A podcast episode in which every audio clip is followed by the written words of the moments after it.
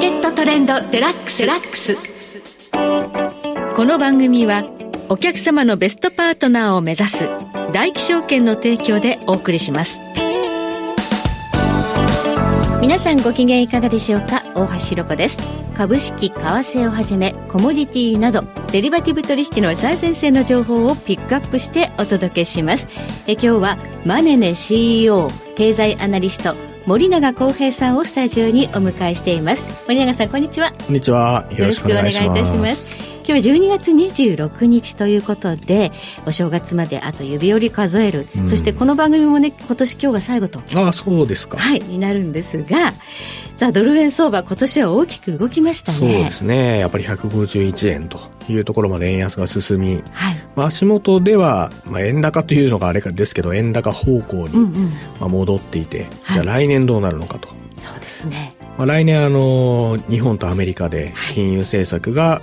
動くかもしれない、はい、と言われてますから、はい、しかも逆方向にお互い動くのでそうなんですよ、ね、まあ、そうするとドル円もですね、はい、大きな影響を受けると普通に考えられるので、気になりますよね。そうですね。今年も大きく動きましたが来年もドル円相場また大きく動きそうだということで、うん、まあ、どちらにどのような材料があるのかということを今日は、まあ、ちょっと森永さんに教えていただきたいなと思います、どうぞよろしくお願いいたします。よろしくお願いします。その前に今日の主な指標の方をお伝えしておきましょう。え今日大引けの日経平均株価です。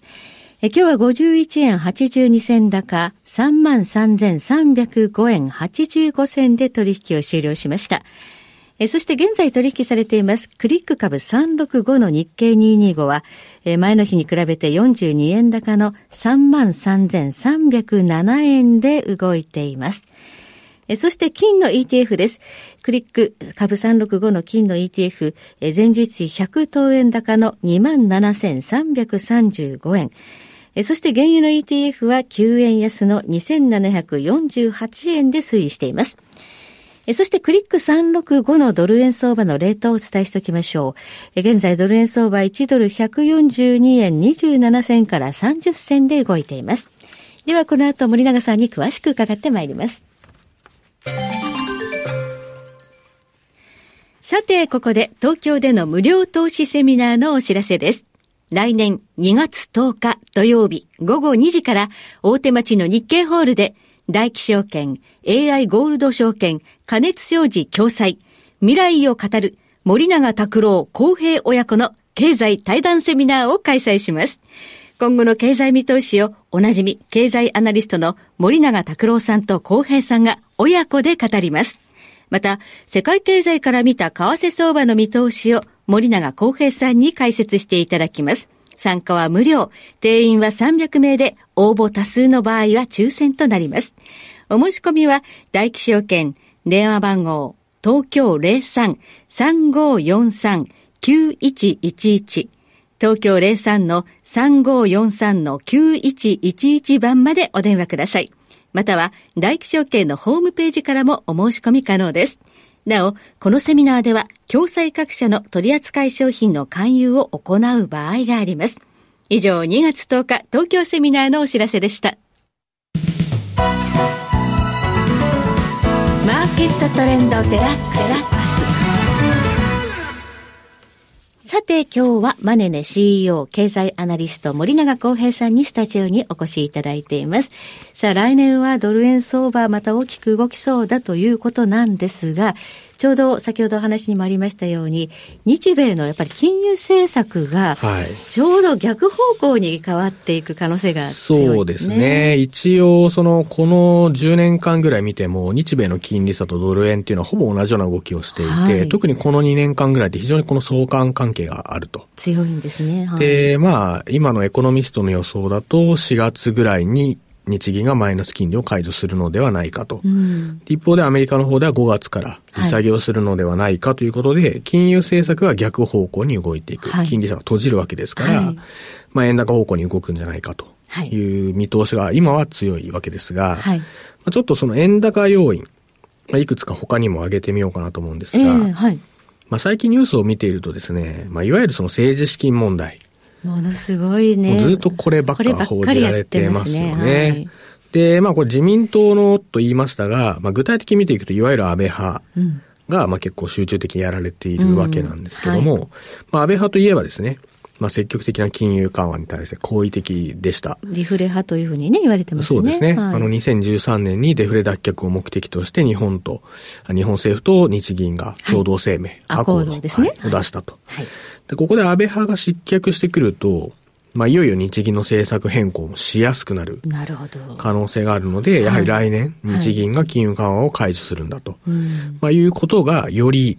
ちょっとリアルになってきたかなというのが国内要因ですね。はい。これはもう、あの、タイミングの問題で、来年にはもうマイナス金利解除、あるいは YCC の撤廃、これまあ、あるだろうっていうのがもう規定路線ですね。まあそうですね。早ければ12月にあるんじゃないかと言われていて、まあそれはないということだったんですが、はい、上田総裁の発言を聞いてると、賃金と物価次第だと。うん、で、日銀が物価展望を出すのって次が1月で、はい、その次は4月なんですよね。で、賃金に関して言うと、春闘の大体の結果が見えてくるのが3月中旬から下旬ぐらいですから、まあ、そうすると4月だと物価の見通しも出すし、賃金の状況も分かってくると。はい、まあ、そうなればやっぱり4月にマイナス金利の解除、うん、そして年内にまあゼロ金利をやめて、金利を引き上げるという可能性はまあ十分にあるだろうと。はい今年はね、ねあの、粘り強く緩和を継続するというね、はい、このスタンス続きましたが、来年にはこれが変わってくるのが一つ、うん、日本側の材料ですね。で、もう一つアメリカ側の円高要因をお話しすると、はい、やっぱりここに来てアメリカのインフレがかなり鈍化してきていると。はい、で、先日あの11月の PC 個人消費支出の統計が出ましたけども、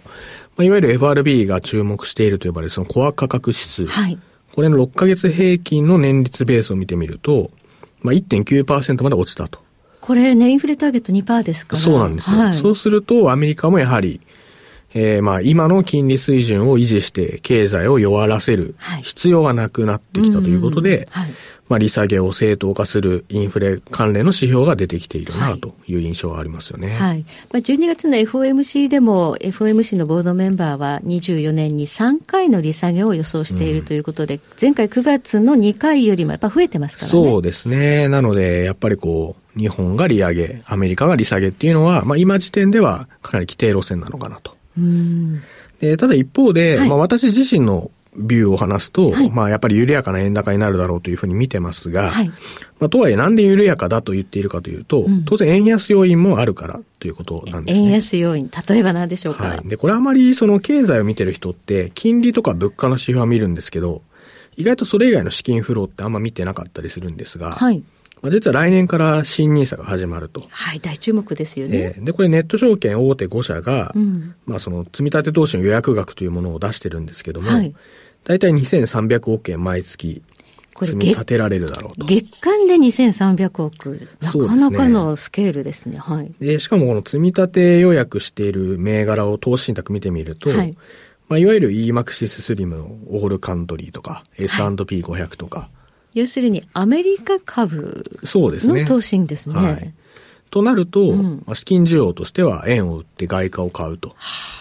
で、オールカントリーって言っても6割ぐらいアメリカ株入ってますから。ですね、はい。まあそうするとドル買いの実需ベースで2000億円ぐらい、はい。まあ入ってくるんじゃないかと。これはもう反対売買が起こらない、もうね、ドル買いしっぱなしということですから、ね、値行きのようにやっぱりドル高になる可能性があるということですね。これが一つ円安要因として挙げられるかなと思います、うん、はい。で、一方でですね、アメリカで、まあ、この利下げをするんだろうという話をさっきしましたし、はい、マーケットの予想は今そうなってるんですが、えこの間のニューヨーク連銀のウィリアムズ総裁がですね、はい、まあ、利下げについて語るのは時期尚早だと。はい。いうことで、その市場が利下げ観測をしていることに対して、まあ、牽制をしたんですよね。はい。で、FRB の関係者の発言を見てみても、やっぱり今このタイミングで利下げっていうのはちょっとやりすぎだろうと。うで、実際アメリカのマクロ指標を見ていると、はい、まあ、確かに金利は一気に上げちゃいましたけども、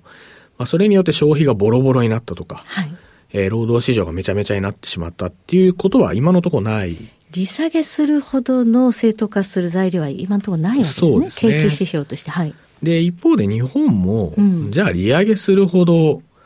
国内の経済が強いのかというと、はい、まあ、GDP 統計見てもそうですが、はい、まあ明らかに内需が弱っっている弱いです。はい。はい、実質賃金ベースでも19ヶ月連続でマイナスですし、はい、えー、総務省が出している家計調査見ても、えー、9ヶ月連続でマイナスと。うん、で、日本の場合 GDP の6割が個人消費ですから、はい、まあ、そこがそれだけ弱い中で、まあ、金利を引き上げて大丈夫なのかと。確かに。で、金利を引き上げると、まあ、金利収入、いわゆる銀行預金の利子収入が増えるので、はい、家計にはプラスだっていう意見もあるんですけど、でも現預金をそんだけ利子収入が入るほど持っているのって富裕層なんですよね。ああ、確かにね、うん、例えば100万、200万銀行口座にあったところで、利子って言ったら大してつかないわけですよ。ね、はい。で、一方で、富裕層とかじゃなくても家を買ってるわけで、うん、まあそういう多くの人は7割ぐらいが今変動金利の住宅ローンを買っていると。はいはいで、彼らは普通に短期金利が上がれば返済負担が上がりますから、うん、利子収入が発生するって言ったとほとんど発生しない中で、ローン負担だけは明確に上がると。はい、そう考えるとやっぱ内需的にはかなりマイナスなんだろうなと。なので、アメリカの利下げ、あ、日本の利上げ。はい、これはまあ一応今の時点では規定路線ではあるんですが、はい、ちょっとそのスピード感っていうのが、例えばアメリカは利下げしたんだけども、結局1年を通じて1回だけだったとか。なるほど。はい。日銀はマイナス金利を解除したけど、ゼロ金利のまま1年が終わったと。はい。まあそういう可能性は十分あるなと。で、その場合は、まあ緩やかな円高で終わるんだろうなという感じですね。今市場が見込んでいるほど、あの、ドラスティックな日米金利差っていうの縮小っていうのはあんまりないだろうっていうことでしょうかね。うん、まあなかなか今のマクロ状況を見ると考えづらいかなと思いますね。はい。はい、ということで、今いろいろな金融機関ですとかアナリストさんの、まあ、ドル円相場の来年の予想っていうのが出揃ってきてるんですが、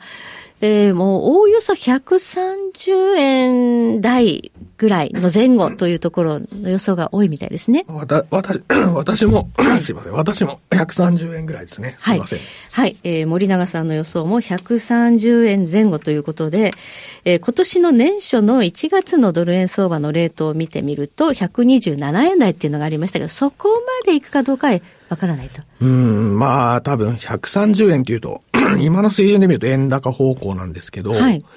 まあ、言うて円高じゃないでしょうと。そうですね。22年は115円から始まって、アメリカの利上げで150円までいったと。まあ、なので、日本企業の業績を悪化させるほどの円高にはならないと思いますね。はい、そうですね。ということで、まあ、130円ぐらいまでの円高ドル安、えー、まあ、緩やかなという感じでしょうか。今もう142円台ということで、まあ、10円あるかないかといったところなんでしょうかね。まあ、そうですね。だから、はい、明確なトレンドっていうのは出ないだろうなと思ってますが、はい、まあ、方向としてはやっぱり円高を見た方がいいかなと思いますね。そうですね。現時点の水準よりはやっぱり円高方向には行くだろうけれども、まあ、それほどドラスティックに行くかどうかはわからないということで、やっぱり日米の経済それからインフレ率ここをじっくりと見ていく必要があるということですね。はい、はい、ありがとうございます。え今日はマネネ CEO 経済アナリスト森永康平さんをお迎えいたしましてお話を伺いました。森永さんどうもありがとうございました。ありがとうございましたえそしてえー、来年ですがこの番組新年は1月9日火曜日からの放送スタートとなります、えー、1月9日はトレジャリーパートナーズ代表の戸田雄大さんをお迎えしましてお話を伺ってまいります、えー、ここまでのお相手は大橋ろ子でした、えー、それでは全国の皆さん良いお年を。この番組はお客様のベストパートナーを目指す大気証券の提供でお送りしました。